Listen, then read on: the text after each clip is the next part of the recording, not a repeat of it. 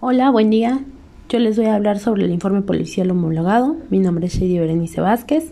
Y bueno, ¿qué es el informe policial homologado? Bueno, las mejores corporaciones policiales del mundo cuentan con instrumentos para compilar información, hacer inteligencia y garantizar el debido proceso.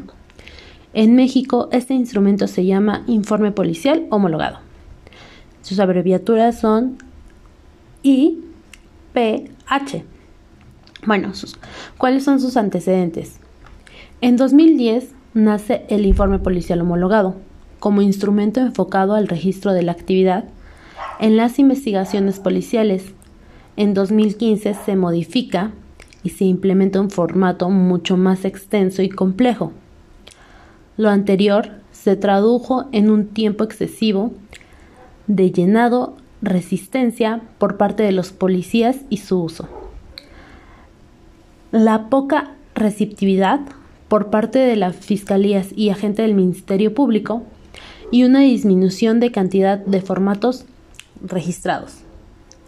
A partir de enero de 2019, el Centro Nacional de Información dio inicio a un proceso de simplificación, modernización y fortalecimiento del informe policial homologado Actualmente, luego de diversas reuniones con especialistas y operadores del formato, se cuenta con el nuevo proyecto, que es el informe policial homologado.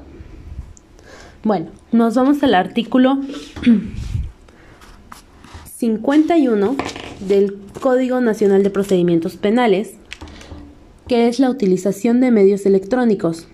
Durante todo el proceso penal, se podrá utilizar los medios electrónicos en todas las actualizaciones para facilitar su operación, incluyendo el informe policial, así como también podrán instrumentar para la presentación de denuncias o querellas en línea que permita su seguimiento.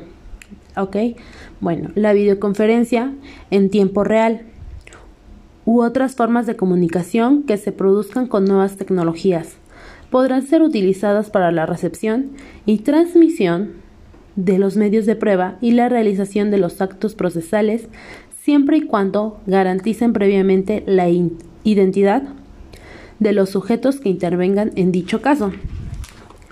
Nos vamos al artículo 132 del mismo código, que son las obligaciones del policía. Bueno, el policía actuará bajo la conducción y mando del Ministerio Público en la investigación de los delitos en estricto apego a los principios de legalidad, objetividad, eficacia, profesionalismo, honradez y respeto a los derechos humanos conocidos por nuestra Constitución. Para los efectos del presente código, el policía tendrá que presentar las siguientes obligaciones. Bueno, recibir las denuncias sobre los hechos que puedan ser constituidos de delito e informar al Ministerio Público por cualquier medio y de forma inmediata de las diligencias practicadas. Recibir denuncias anónimas e inmediatamente hacer conocimiento de esto al Ministerio Público a efecto de que éste pueda coordinar su investigación realizar detenciones en los casos que autoriza la Constitución, obligando a saber al que a la persona detenida sus derechos se le, puede, se le otorgan. Impedir que se consumen los delitos a los que los hechos produzcan consecuencias útiles.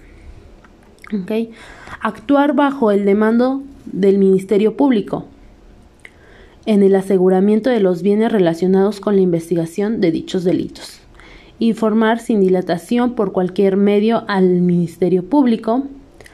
Practicar las intervenciones y otros actos de investigación, como reportar los resultados que estos obtengan al, pues, al mismo Ministerio Público preservar el lugar de los hechos o del hallazgo en general, realizar todos los actos necesarios para garantizar la, integridad de los indicios. Recolectar y resguardar objetos relacionados con la investigación de los delitos. Entrevistar a las personas que pudieren aportar algún dato o elemento de investigación. requerir a las autoridades competentes y solicitar a las personas físicas o puede ser también las morales, informes y documentación para, el, para que se pueda llevar a cabo la investigación. Proporcionar atención a las víctimas u ofendidos o testigos del delito. Eh, esto quiere decir que puedes prestar mm, protección, auxilio y todo lo que convenga. Bueno, informar a la víctima o ofendido sobre los derechos que estén a su favor y los cuales se establecen. Procurar que se reciba atención médica y psicológica cuando, en caso de que ésta sea necesaria. Adoptar las medidas que se consideren necesarias en el ámbito de su competencia. Dar cumplimiento a los mandatos ministeriales y jurisdiccionales que sean instruidos.